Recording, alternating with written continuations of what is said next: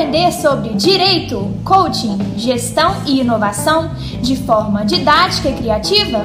Então se liga, vai começar mais um episódio no Processando Cast. Primeiro te dar as boas-vindas, né? Dar boas-vindas a todas as pessoas que estão aqui nos acompanhando. É, informar para vocês que além de ficar salva é, no IGTV do Instagram, essa live também vai virar um podcast e estará no Processando Cast. E eu convido vocês para que todos que tiverem interesse depois conheçam Processando Cast, que é um canal do Spotify que eu criei, que lá várias dicas de, de inovação, gestão, empreendedorismo, direito, coach e muitas lives que estão gravadas lá quem tiver curiosidade depois vai poder ir lá para conferir. E eu quero, além disso, convidar vocês para conhecerem um canal Mais Direito do meu amigo Franco do YouTube. É um canal espetacular. Eu vou te falar que, o Franco, a cada dia que passa, amigo, eu percebo assim como você está ficando profissional no, no negócio. você está ficando expert no assunto e eu fico assim impressionado como tá ficando legal lá o canal, cada dia é, é uma matéria nova, tem, um, tem uma conversa nova. E eu acredito, cara, que assim, super bacana, isso ajuda muitas pessoas, inclusive a minha pessoa. Eu sou um, um assinante e além de ser assinante, eu acompanho todos os vídeos, todas as lives. Eu, eu aprendo muito com o seu canal e assim, quero te agradecer. Beleza, amigo? Ô, meu caro, eu que, que agradeço, mas hoje eu vou agradecer mais pela amizade, pelo carinho sempre que você me trata e por esse dia do que pelo convite. Apesar de que, e, na verdade, porque a, a amizade tua para mim é de um valor inestimável e a gente está construindo uma amizade legal aí que tomara perdure por vários e vários anos, viu, André? Você é um cara que eu admiro muito, principalmente pela sua humildade, pela forma como você trabalha, como você lida, o seu dia a dia, principalmente a gente que te vê cumprimentando as pessoas com tanta humildade, não imagina que tem um, um escritório que é quase o tamanho de um prédio inteiro e que atua com tanto tanto vigor no seu, no seu dia a dia. Cara, te admiro demais, obrigado pelo convite, mas mais ainda, obrigado pelo dia de hoje, como você muito bem disse, é, ter feito o destino cair exatamente nesse dia, que realmente é o dia do amigo, e eu acho que representa bem esse momento. É, bom, amigo. O canal lá ele é feito de, de pessoas incríveis como você, e por isso que eu acho que ele tem, tem crescido tanto. E o, o, os podcasts que você tem, tem, tem feito, que realmente tão, são incríveis, você já me falou algumas vezes para poder desenvolver isso lá no canal Mais Direito também, para poder transformar o parte dos trabalhos que tem lá em, em podcast mas nesse aspecto, até conseguir chegar no seu profissionalismo, ainda vou demorar um pouquinho, viu, André? Mas vou, vou, vou tentar, vou trabalhar firme para isso. Maravilha, amigo. Obrigado pelo carinho. E eu vou apresentar o Franco para vocês. O Franco é Franco Mazieiro, é doutorando pela Universidade de Salamanca da Espanha em arbitragem e blockchain.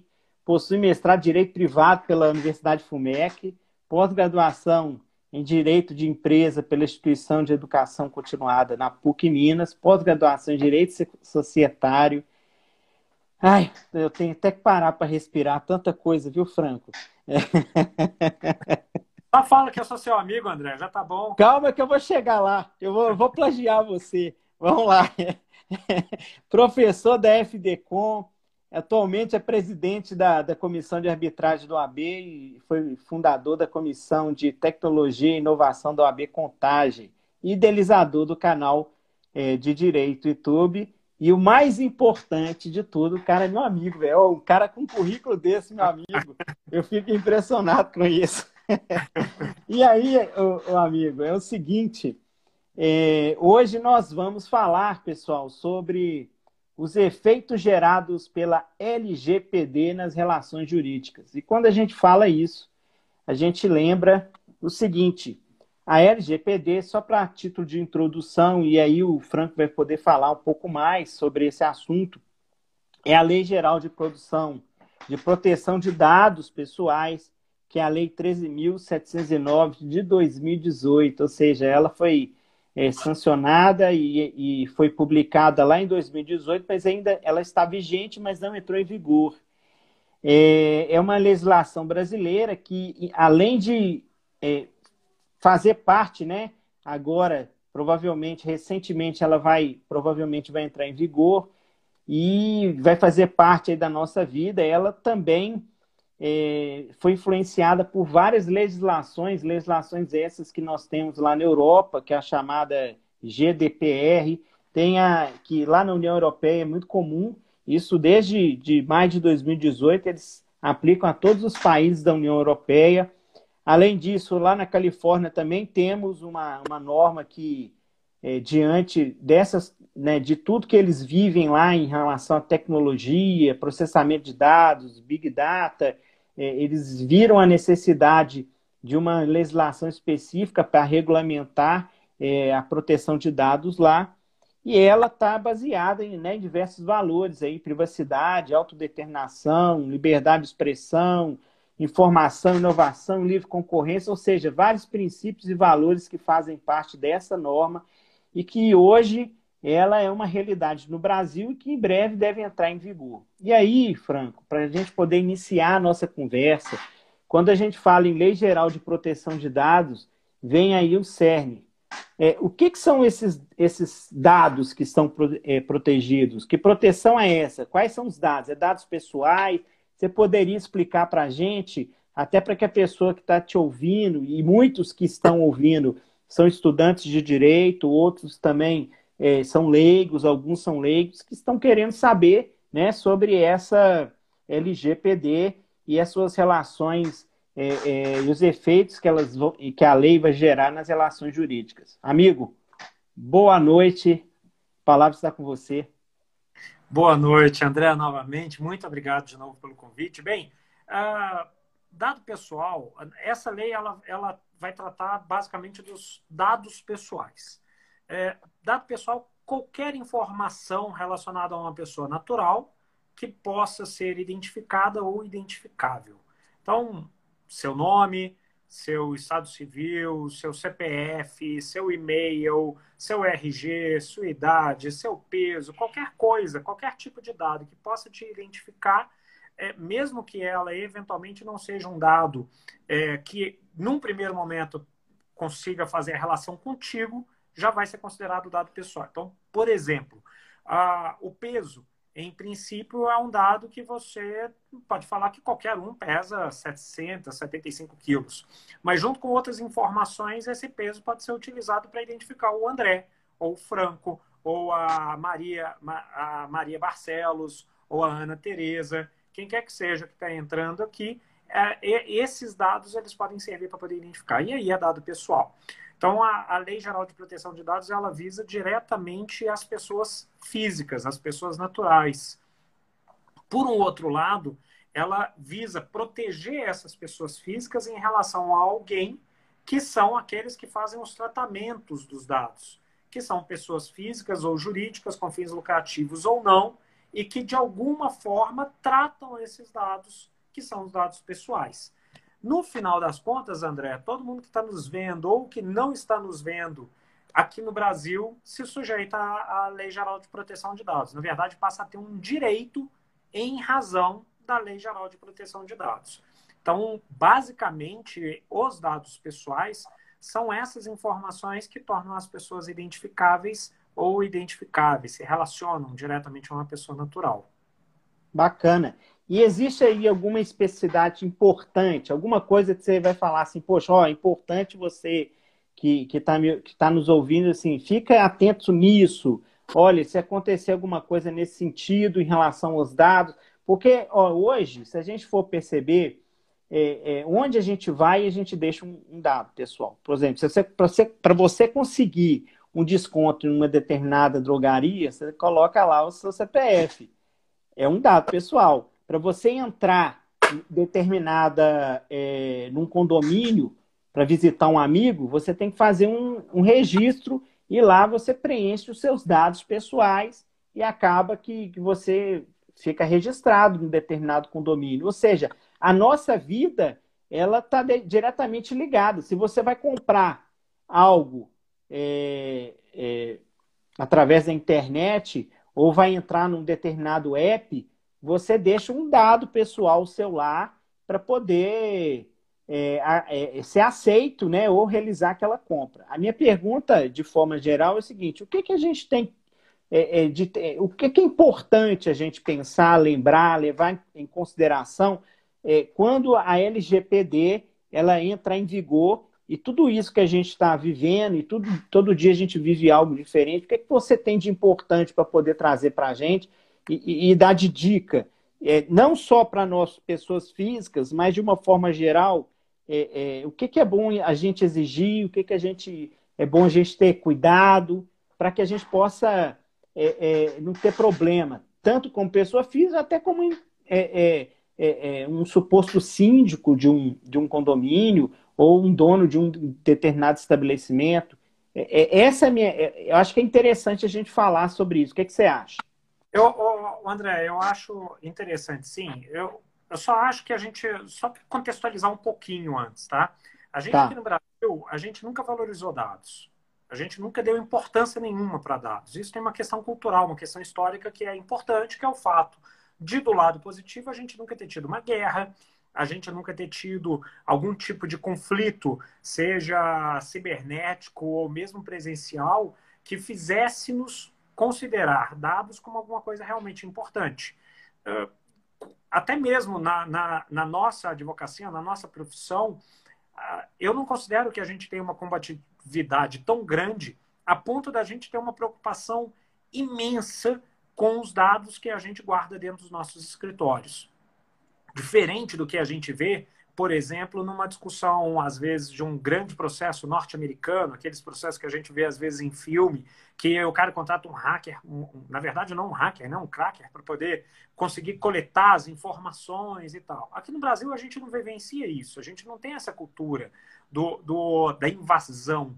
No máximo, uma outra coisinha que acontece, mas nada muito grande. Quando a gente não tem uma, uma cultura desse tipo, a gente não se preocupa com isso. Se a gente não se preocupa com isso, a gente oferece informações para qualquer um que nos perguntar.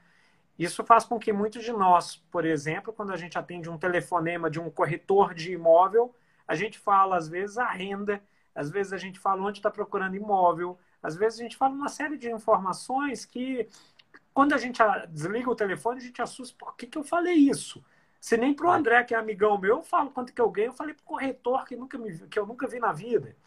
Eu falo, às vezes, isso, essa informação para uma instituição financeira, às vezes para uma corretora, não de, de imóveis, mas para uma corretora de valores imobiliários. Aí a gente vai fazer uma obtenção de um crédito de carro que vai comprar financiado, a gente deixa até o DNA da nossa mãe. E não está nem aí, não, não tem essa preocupação. Então, na verdade, a partir de agora, é, a gente vai ter que tomar um cuidado maior e todas as pessoas físicas e todas as pessoas que tratam dados com relação às informações que são guardadas e as informações que são coletadas. Então, por exemplo, pode ser que no teu escritório ou no escritório de alguém que esteja nos assistindo ou que venha assistir depois, a pessoa faça um pedido de informação da data de aniversário, por exemplo. Pega a data de aniversário de alguém. Ah, pode ser que eu utilize essa data de aniversário para mandar um e-mail dando os parabéns quando aconteceu o aniversário. E às vezes não faz isso, às vezes nunca manda, só que é uma informação que você guarda. E se é uma informação pessoal que você está guardando, você passa a ser responsável pela guarda dessa informação. Então você pode naturalmente ser responsabilizado por isso, pela perda desse dado, pelo vazamento desse dado, ou por qualquer outra coisa que venha acontecer em decorrência disso. Então, as pessoas físicas ou jurídicas, sejam elas titulares ou aquelas que fazem os tratamentos dos dados, é, e aí, só para a gente falar, tratamento de dado, André, considera, e quem estiver nos assistindo, considera qualquer coisa que se refira a dado. Eu costumo falar que é só você colocar uma, interrogação mais dados. Isso é o que significa tratamento de dados. Então, qualquer essa interrogação você pode substituir por qualquer verbo. Substitua por é, excluir, modificar, alterar, é, coletar. Isso é o tratamento de dados. Então, qualquer um que faça tratamento de dados se sujeita. Então, olha, a gente está num período de, de crise econômica.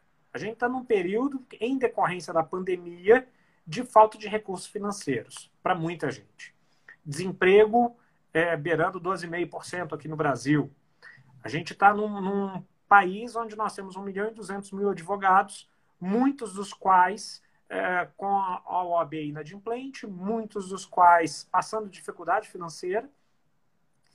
E quando a gente vê um cenário desse, de dificuldade de renda da população em geral, o advogado precisando de dinheiro e uma legislação nova, qual que é o cenário mais provável?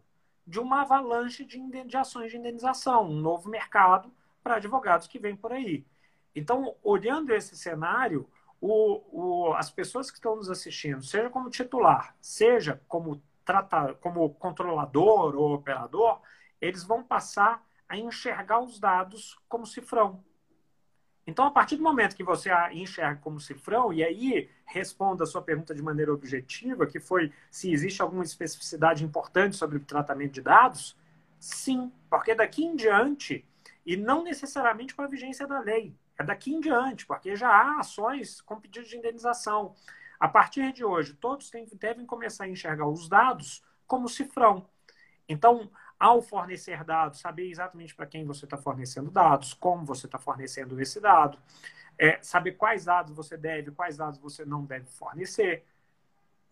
E aí, do outro lado, no teu escritório, no escritório de quem está nos assistindo, e de todas as atividades que de alguma forma coletam dados, eles têm que pensar exatamente é, o que eles farão com aqueles dados. Então, será que esse dado é importante? Será que eu realmente preciso disso? Como que eu vou fazer com esse, com esse dado? Então, a especificidade, André, é um cuidado absurdo que daqui em diante todos os negócios aqui no Brasil precisam ter, e aí eu digo todos, porque são todos mesmo. O escritório que tem um advogado associado, o escritório que organiza os dados dos clientes, o bar da esquina que tem três empregados, o, a indústria que tem 5 mil empregados, a companhia telefônica que tem 1 milhão e 500 mil clientes, todos vão se sujeitar, do pequeno ao grande, do fim lucrativo ao sem fim lucrativo. E esses, diante desse cenário de crise econômica e de necessidade de obtenção de novos recursos financeiros, a gente vê que vai ter um trabalho muito grande pela frente. E aí a gente tem um detalhe muito interessante, é que nos últimos dias, principalmente, nos últimos meses, começaram a aparecer aqueles milhões de especialistas em lei geral de proteção de dados. Todo é. mundo se tornou especialista nesses últimos tempos. Então, a gente vai começar a. a Cheio a... de TBO, né? Hã? É DPO? É, DPO. DPO. A gente vai começar a perceber uma, uma, uma avalanche e uma necessidade muito grande das pessoas saberem efetivamente o que fazer com esses dados e como se proteger desses dados. Então, a especificidade é o cifrãozinho. Existem outras? Claro, eu poderia falar isso do ponto de vista técnico. Do ponto de vista técnico, por exemplo, os dados sensíveis. Como assim, Franco? Por exemplo, a FDCOM, a faculdade que a gente leciona com muito prazer, com muito orgulho, que ela recebe dados de vários clientes, de vários alunos, e eventualmente alguns desses alunos têm alguns detalhes que esses alunos são considerados dados sensíveis. Por exemplo, às vezes o, o, a orientação sexual, às vezes a, a cor da pele, às vezes é, algum tipo de, de questão de religião ou de política que são considerados dados sensíveis. E esses dados sensíveis, eles requerem, eles, esses dados necessitam de um cuidado ainda maior para quem trata esses dados do que aqueles dados normais do dia a dia, como nome, como telefone, como e-mail. Então, ah, pelo lado técnico, eu diria a questão dos dados sensíveis. E todas as empresas que tratarem dados sensíveis têm muito mais cuidado do que aquelas que não dão. Mas, do ponto de vista prático, para mim, todos precisam, exatamente por causa daquele símbolozinho do cifrão que eu comentei contigo, que eu acho que esse é o ponto de vista prático que mais providencia um tipo de especificidade a ser observada. Bacana.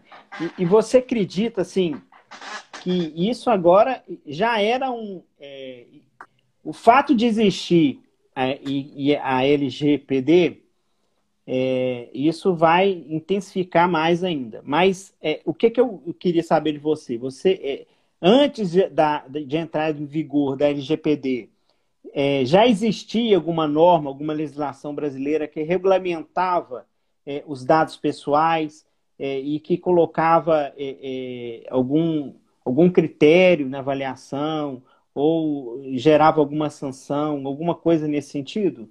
Ou é LGPD que veio para resolver? Ô, André, eu, eu gosto de trabalhar esse ponto mais ou menos como a questão da, de beber e dirigir. Beber alcoolizado sempre teve algum tipo de, de vedação. É, algumas vezes mais, outras menos, mas passava. Eu estou falando sempre, mas coloca aí um aspas no sempre mas só começou realmente a tomar muito cuidado isso a popularizar a partir das, das últimas alterações legais que impuseram restrições e penalidades elevadas para que todos passassem a tomar cuidado. Então, proteção de dados, a meu ver, sim, exist, existiam regulamentações, Marco Civil da Internet, o o próprio Código de Defesa do Consumidor tem alguns pontos específicos, não necessariamente com as mesmas expressões e não necessariamente abordando da maneira direta mas já abordavam, sim, a, a, questão dos dados das pessoas, dos consumidores. Só que pela, pela falta de uma punição específica, ou principalmente pela falta das pessoas falarem a respeito do assunto, aquilo passava. E aí esse é um ponto muito legal que está acontecendo no dia de hoje.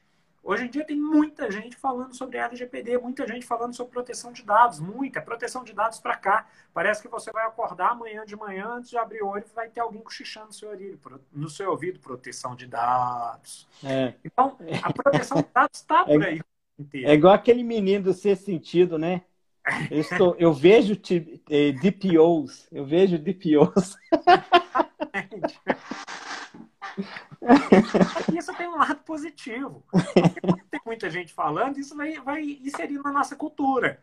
É. E aí passa a dar maior importância para a Lei Geral de Proteção de Dados. De tal modo que eu acho que a questão da proteção de dados, hoje há uma quantidade enorme de, de especialistas nessa área, só que daqui 10 anos, a meu ver, vai acontecer muito como, acontece, como aconteceu com o direito do consumidor que você teve uma enxurrada de novas ações, teve um equilíbrio do judiciário, indenizando para cá, indenizando para lá, estabeleceu um padrão geral, e depois você vai ter um equilíbrio que as empresas já vão implantar a, a, Lei Geral de Proteção de Dados de uma maneira natural. Vão ter alguns players no mercado que vão fazer isso com mais vigor, como acontecem em alguns escritórios de grande porte no que toca ao direito consumerista, mas isso vai estar sendo acontecido, isso vai estar acontecendo na nossa cultura em vários ambientes, em vários escritórios de uma maneira muito natural. Pelo menos isso é como eu enxergo daqui, daqui a alguns anos. Mas eu acho que o que modificou fortemente, André, então, não foi a existência ou a inexistência de regra. Até porque, se você pega alguns ministérios públicos, a atuação de alguns, eles já ajuizavam ações civis públicas por vazamento de dados há mais tempo, antes mesmo da vigência dessa lei. a única coisa que aconteceu é que as pessoas começaram a falar isso de uma maneira muito mais forte, muito mais é, é, clara, e há hoje uma lei que fala expressamente, Lei Geral de Proteção de Dados Pessoais. Então, é, é acho que hoje, por causa da lei, deu essa chacoalhada. Mas antes já existiam regulamentos, é, é, normas que, que tratavam a respeito dos dados. Ou seja, a, a LGPD ela vai de fato impactar a vida das pessoas, né? Muito.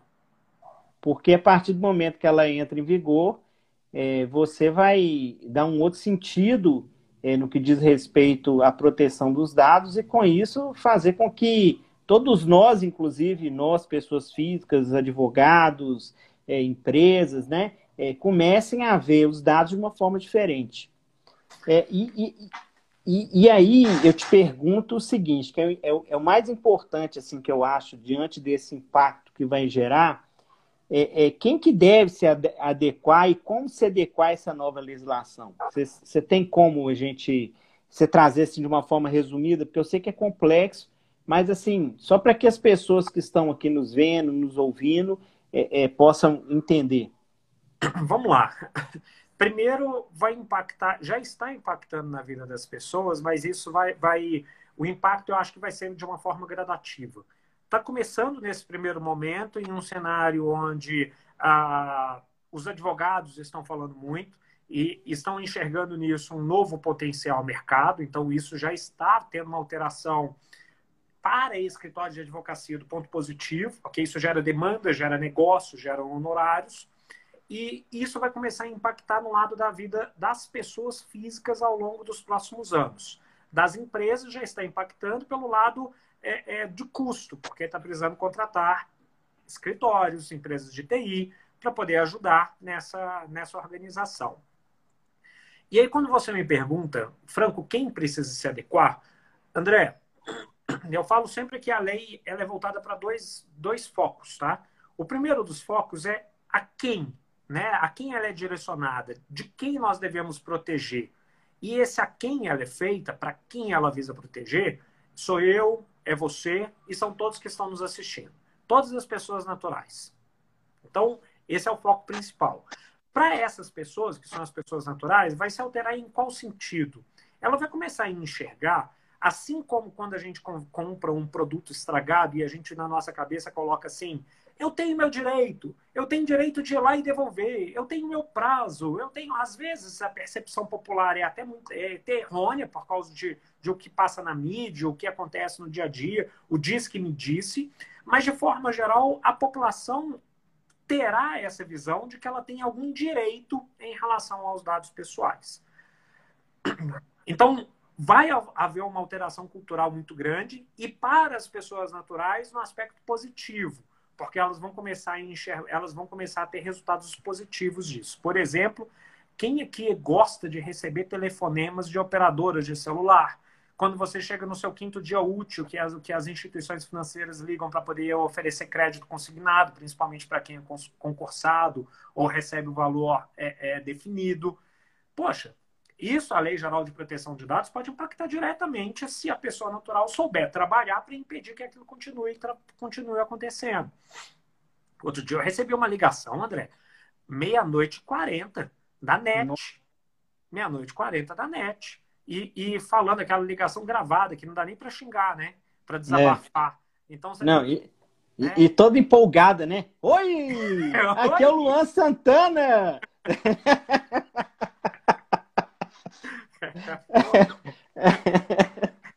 é, é, dureza. É, é, do ponto de vista do outro lado, contra quem? E aí eu, eu uso contra quem, só para poder deixar claro, né? Quem que deve se, se adequar à lei são, são todos aqueles que fazem tratamento de dados que não fazem com algumas. A gente aí tem algumas exceções, principalmente quando é fins científicos, fins de pesquisa, proteção nacional, segurança pública, investigação criminal. Mas, de forma geral, se você pensar quem trata dado, André, são, são todos os negócios tratam dados. Todos os seus clientes que não forem pessoas físicas tratam dados. Se bobear o canal processando, trata dados. Quando é. ele coleta algum e-mail de alguém, ele está tratando dado. O canal mais direito trata dados. E, e, e a, a, praticamente todos os negócios. E aí a gente tem um cenário que é o cenário de quem precisa se adequar. Todos precisam se adequar. Todos. Se adequar como? Elaborando uma política de privacidade, organizando para poder ter um pouco mais de segurança dos seus dados. Mas, sem dúvida nenhuma, a maior dificuldade que essas empresas terão e aí eu estou falando em empresas no sentido amplo, não estou falando no sentido jurídico, e eu posso ir mais longe sem falar necessariamente empresa, porque é associação, instituição, é, órgão, é, fundação é, não governamental, instituições de órgãos públicos, por exemplo, prefeitura, é, secretaria de saúde, secretaria do meio ambiente, todos esses órgãos vão tratar dados e vão se sujeitar à lei como se organizar com esses tópicos que eu falei, com política de proteção de dados, com implementação de algum tipo de segurança de antivírus, e antivírus só o menor dos detalhes. Mas, obviamente, o boteco da esquina não vai precisar seguir o mesmo critério de uma, de uma companhia que faz é, é, de um hospital. Então, pense no hospital aqui em Belo Horizonte, que é a cidade onde você reside, ou um hospital em Contagem, um hospital de alguém que nos assiste aqui que não seja daqui de Minas Gerais. É, pense no maior hospital. Ele vai precisar tratar dados. E pense no boteco da esquina. Também vai precisar tratar dados. Só que, obviamente, o nível de critério entre esses dois ambientes vai ser completamente diferente. Então, exemplo, se lá no boteco da esquina vaza dados e eles são chamados a prestar informações, provavelmente o dono desse boteco vai virar e vai falar: Poxa, eu coloquei senha na minha planilha de Excel e coloquei um, um, um, um antivírus no meu computador, mas mesmo assim alguém veio cá e pegou minhas informações.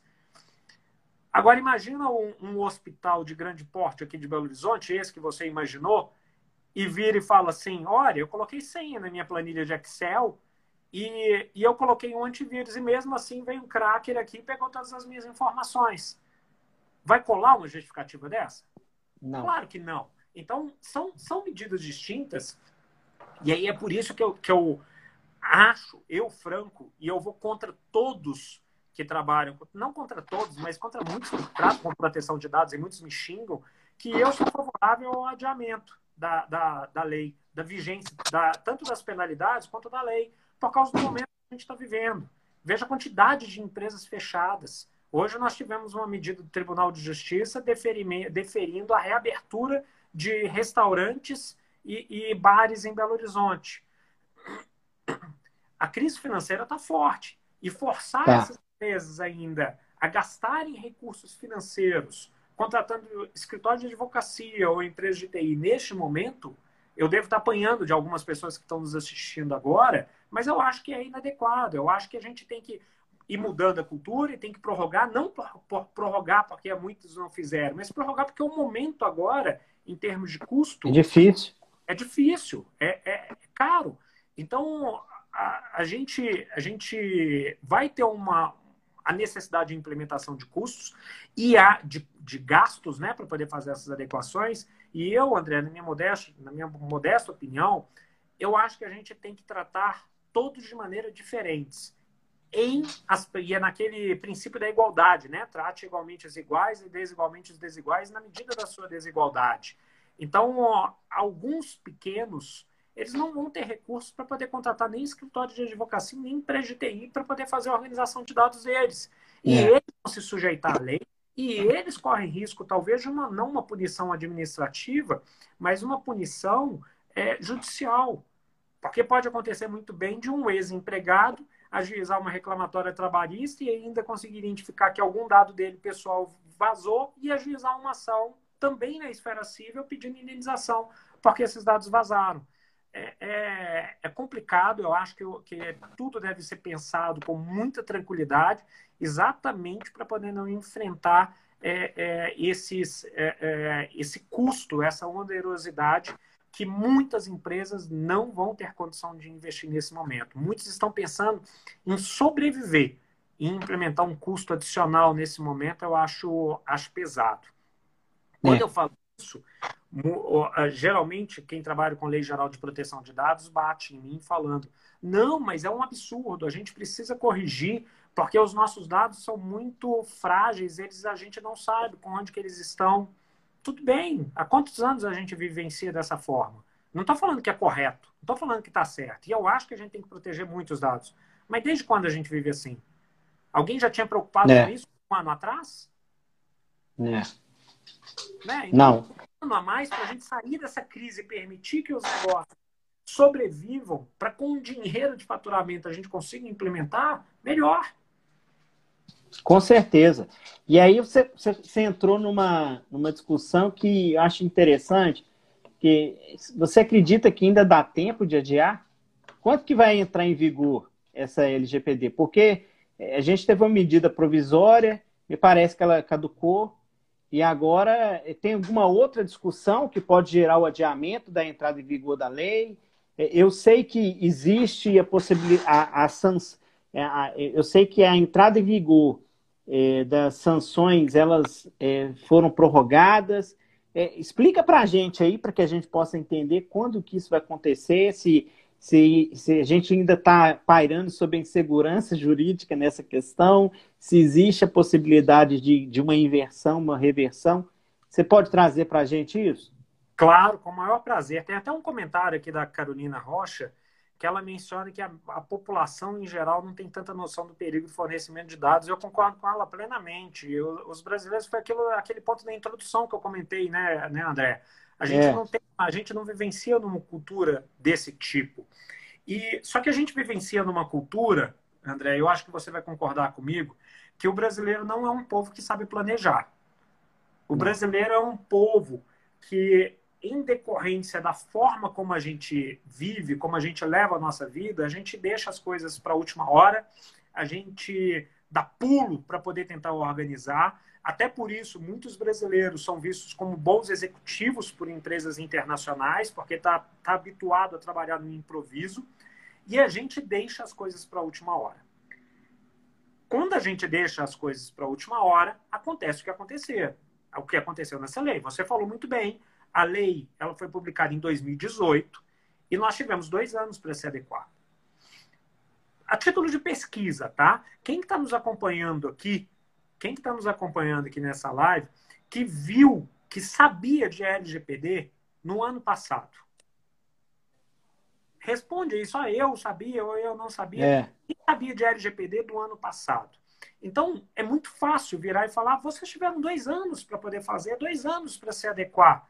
Pois é, tiveram dois anos para se adequar, mas não houve uma divulgação forte nem por parte estatal, nem dos próprios profissionais advogados como nós. E aí eu, eu me coloco nisso, porque eu já, já estudo essa lei já tem alguns anos e alguns anos não, né? Desde que ela entrou em vigor, e não é algo que eu conversava com ninguém. Né? Eu só estudava porque minha, você já me conhece, você sabe que eu tenho um pouco desse viés de tecnologia, é uma uhum. lei que impacta no âmbito tecnológico, mas nunca conversei isso com ninguém também. Então, olha que tá vendo que as pessoas estão mencionando mais ou menos isso que eu falei. Não é tratado, não é abordado. Então fica de última hora. E aí, André, a gente tem hoje uma insegurança jurídica que é uma coisa absurda. Porque nós temos três grandes pontos na, na LGPD. Três grandes pontos quando a gente fala de vigência. Um desses grandes pontos, que é a Autoridade Nacional de Proteção de Dados, ela já está em vigor desde 2018. E é um ponto que, apesar de estar em vigor desde 2018, houve nomeação, mas não houve a instituição do órgão. Então, Está vigente, mas nada acontece. E aí nós temos dois grandes núcleos. Um grande núcleo que é o das penalidades. A penalidade, então nós tivemos, perdão, dois não, nós tivemos três grandes núcleos. Um que é a Autoridade Nacional de Proteção de Dados, que já está em vigor, mas não está implantada. Nós temos um segundo grande núcleo que é o das penalidades. Esse grande núcleo, já por uma lei, que é aquela essa lei que a gente viu há pouco tempo, que foi estabelecida ah, alterações na, na, na, em várias regras, dentre as quais a vigência da LGPD, mas no que toca a penalidade. Então, a penalidade já está definido, não a insegurança, 1 de agosto de 2021. E aí nós temos o terceiro núcleo, e esse terceiro núcleo, que é a maior parte, é uma insegurança completa. Qual que é essa terceira parte? Todo o resto. Então, o que não falar Autoridade Nacional de Proteção de Dados, ou que não falar penalidade, está nesse terceiro bloco. Esse terceiro bloco entraria em vigor, ou entrará em vigor, em maio de 2021. Por que entraria ou entrará? Porque nesse aspecto, nesse campo, há uma insegurança. Né, esse prazo é uma medida provisória que ainda está vigente até o final de agosto e que por ainda estar vigente, ela está jogando a, a, a, vigência desse outro bloco para maio de 2021. Só que se essa medida provisória não for convertida em lei, a vigência passa a ser imediata. Então, lá no final de agosto, ela vai voltar, a Lei Geral de Proteção de Dados vai passar a viger com força total, força plena, só as penalidades que vão ficar para 2021.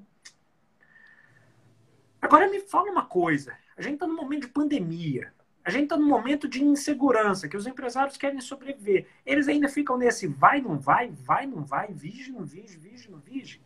Então, nesse aspecto, há uma insegurança tremenda, porque a gente não sabe o que fazer. A minha instrução para os clientes é: faz a implantação desde já. É. Se não começou, comece. Ah, mas tá 2021, tá bom. por enquanto. Pode ser que enquanto nós estejamos fazendo essa live, seja publicado por Twitter, que é a forma oficial do Brasil hoje em dia, uma alteração ou uma outra alteração legal. É. Né? E aí, olha a insegurança, André. É, insegurança. E eles estão discutindo isso na Câmara dos Deputados, é, na, no Congresso Nacional, a, a, possibilidade de converter essa medida provisória em lei, Franco? Ô, ô, André, todas as conversas que eu tenho ouvido é no sentido de que não vai haver prorrogação. O é. que eu tenho ouvido de conversa é que a vigência vai ser agora em agosto, efetivamente. E aí, Ou seja, que na verdade, porque na verdade vai ser praticamente agosto, setembro, porque se foi 30 de agosto, terminou 30 de agosto, começa em setembro, não é isso? Isso. Imediato, né? Vai ser aqui é. imediato, porque ela vai perder o valor, volta a aplicação da lei. A lei tem a vigência, o, o artigo específico, que é o 65, salvo engano, inciso 2 ou 3, eu não tenho muita certeza, ele tratava 24 meses após a vigência da. da... Ou seja, vai ter efeito extunc? Ela vai não, retroagir? Não, não. É, quer dizer, olha só. É por isso que eu estou te perguntando, a que loucura. É, poderia até ter, porque se você parar para poder pensar, ela, a, a, a, medida provisória não tem mais vigência, voltou para o dia 15 de agosto. A, só que esse período, eu acho que é o menor dos problemas. O, o grande problema, efetivamente, é ter a implementação da lei para os negócios que hoje não têm recurso nem para viver e de uma hora para outra. Então, aquele escritório de advocacia que é o especializado, que trabalha com isso, provavelmente ele vai cobrar honorários mais caros para poder fazer a implementação na, na no, no FORSPES, né?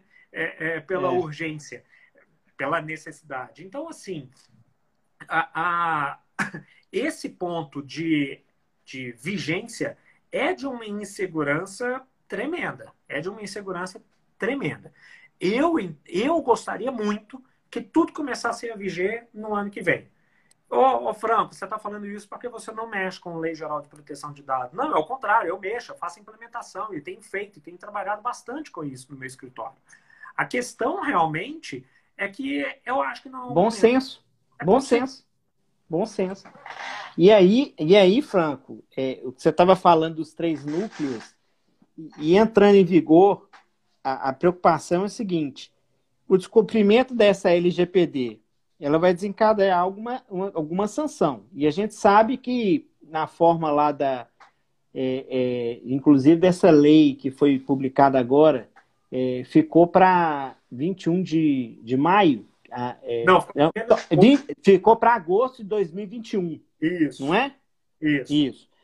É, e aí, você poderia falar um pouquinho, inclusive, porque é, o nosso tempo é. A gente tem uma hora para poder conversar, porque a gente sabe que cai, e a gente já tem 45 minutos, nem vi passar, cara. E assim, é, passa rápido demais. É, é, o que, que vai desencadear a, a, essa inobservância da lei? Vamos lá, André. É, eu enxergo que a gente vai ter três. Eu gosto do número três hoje, né? É, é. é porque, na verdade, a gente é cruzeirense, né? Cruzeiro consegue é. ganhar mais do que três títulos, então por isso. é mesmo, é assim mesmo. É. Apesar de que a gente não está podendo falar do nosso time de Não, então, né? não. Mas aqui, André, a gente tem, de forma geral, três, três formas distintas de punição punição administrativa, punição judicial e uma punição moral. A punição administrativa é essa punição que vai começar só em 1 de agosto de 2020.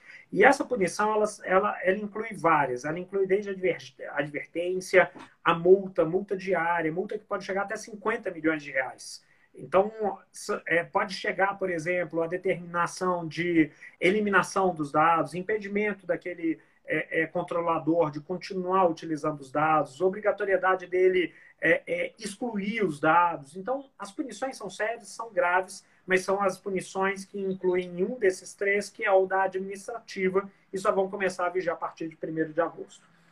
O que todo mundo fala, que você já deve ter ouvido falar, e todo mundo que está assistindo deve ter ouvido falar, é a tal da multa de 50 milhões de reais. É esse é. o valor como teto máximo de multa que pode ser aplicada, que acredito eu, a gente vai começar a ver isso só em 2020, final de 2021, muito provavelmente em 2022. Lembrando que vazamento de dados é algo que não é algo se vai acontecer ou não vai acontecer. É quando vai acontecer. Todas as empresas, todo mundo que trata dados terá dados vazados. Isso para mim é, é, tão certo quanto o Cruzeiro é, jogar na Série A do ano que vem. Aí eu peguei pesado, né? Mas é isso. agora sim, o, o, a segunda sanção é, então, a primeira sanção é a sanção administrativa, a partir do 1 de agosto, aplicada pela Autoridade Nacional de Proteção de Dados, e ela tem uma gradação que vai desde a advertência até a eliminação dos dados, passando nesse meio pela, aplica, é, pela aplicação de penalidades, como, por exemplo, a multa de 50 milhões de reais até 50 milhões de reais. A segunda punição que nós temos é uma punição que eu costumo dizer que é a punição judicial. Essa é a punição que realmente me preocupa, que é a punição decorrente daquele cenário econômico que eu conversei com você, que é número alto de profissionais da advocacia, número alto de desempregados e uma necessidade de recurso financeiro. E esses recursos financeiros vão acontecer a rodo. É, é, há algumas instituições de grande porte que já deixaram vazar dados, é, Nubank já deixou vazar dados, é, Uber já deixou vazar dados, outras instituições financeiras, XP é, então, essas instituições financeiras, quando acontecerem esses próximos vazamentos de dados, certamente elas serão objeto de ações de, de, de indenização. Então, essas ações, Franco, desde quando? Para mim, até desde hoje. Amanhã, o advogado que já começar a elaborar uma petição bem feita, bem fundamentada, quando houver vazamento de dados, já vai conseguir começar a juizar. Lembrando aquele detalhe importante, André, que se refere a, ao telemarketing, por exemplo, da pessoa que hoje fica pé da cara, mas não adota nenhuma postura, e que ele vai poder, a partir de então, antes de falar qualquer coisa, antes de xingar, escuta, me passa o seu CNPJ, e depois com o CNPJ manda notificação. E não excluir o dado, ajuiza a demanda. Então vai começar a, a ter um, um, fluxo de demandas muito alto, e eu estou falando nesse aspecto de punições, de sanções eh, judiciais, são as ações individuais e pior ainda são as ações coletivas que já começaram, que são as ações movidas pelo Ministério Público é, é, Estadual. Então, essas são, são, são punições, são sanções que a gente já vê no mercado acontecendo de uma certa forma, com uma é, é frequência. As individuais, já ouvi relatos de início. Ainda no escritório nós não recebemos nenhuma ação, nenhuma, mas acredito que vai começar já bem em breve. E a terceira sanção, que é a sanção moral. A sanção moral é aquela, poxa, eu, eu não fico mais. Boa noite a todos que estão entrando. Estamos com o pessoal aí lá do, do nosso lindo Nordeste do Brasil nos acompanhando aqui, André. Maravilha! Então, quando, quando nós tivermos essas ações, é, esses vazamentos de dados, nós teremos a sanção uh, moral que é aquela, poxa, meus dados estavam no banco X e vazaram, deixaram vazar as informações. Eu não quero mais usar esse banco. Eu vou passar a usar o banco tal. Esse vai ser um cenário pequeno, mas que vai acontecer. Mais ou menos como quando aquelas, olha lá, do Maranhão, Terra Linda, é, quando nós tivermos a, aquele, aquele cenário de uh, nós já temos uma cabeça, uma consciência de que os dados valem dinheiro e que eu quero é, essa proteção, a gente vai começar a, a, transformar isso em recurso financeiro e transformar isso em uma atuação maior. Como, por exemplo, algumas pessoas, alguma, temos maravilha lá de Santa Catarina também, ó.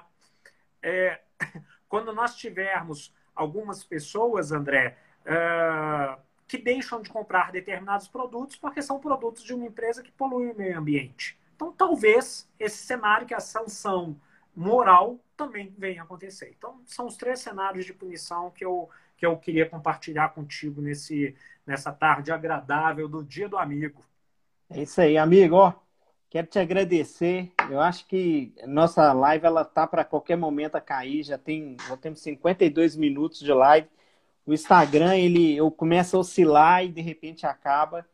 É, para a gente não encerrar dessa forma, eu, é, eu queria antes agradecer a todas as pessoas que estão aqui conosco, a Carol. Carol é minha foi minha estagiária, é, a Sara, o Luiz, é, o Gleidson, é, o Vitor, a Glenda, todos, o Diego, Fla, Flaviana, aluna lá da FTCom, a Sheiler também, aluna da FTCom, todos que passaram aí e que é, deixaram é, e aprenderam com você, viu, amigo? Acho que foi muito válido. É, convido vocês a conhecerem o canal do Franco, que é o canal Mais Direito.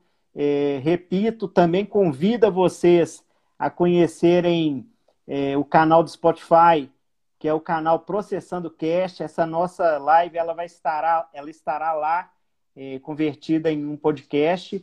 E, amigo, a palavra é gratidão. Tudo de bom para você, sucesso na sua vida e que você continue esse cara humilde, esse cara bacana que você é e que preenche tanta a vida de muitos, né, e de todos, inclusive a minha, com muita alegria. Ô, oh, André, eu que não tenho palavras para te agradecer o carinho de sempre, é muito bom ser teu amigo, cara.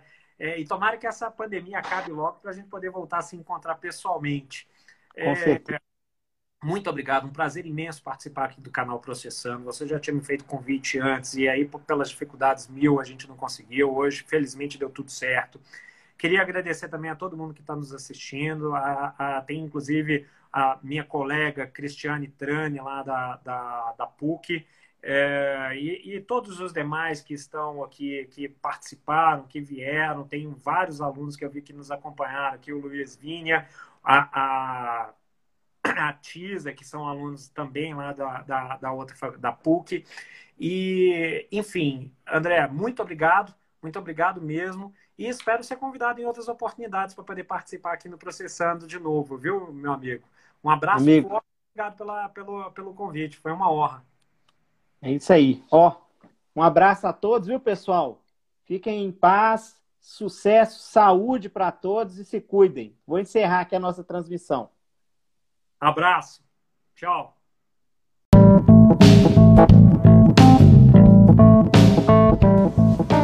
Este foi mais um episódio do Processando Cast, o canal que te ensina de forma original.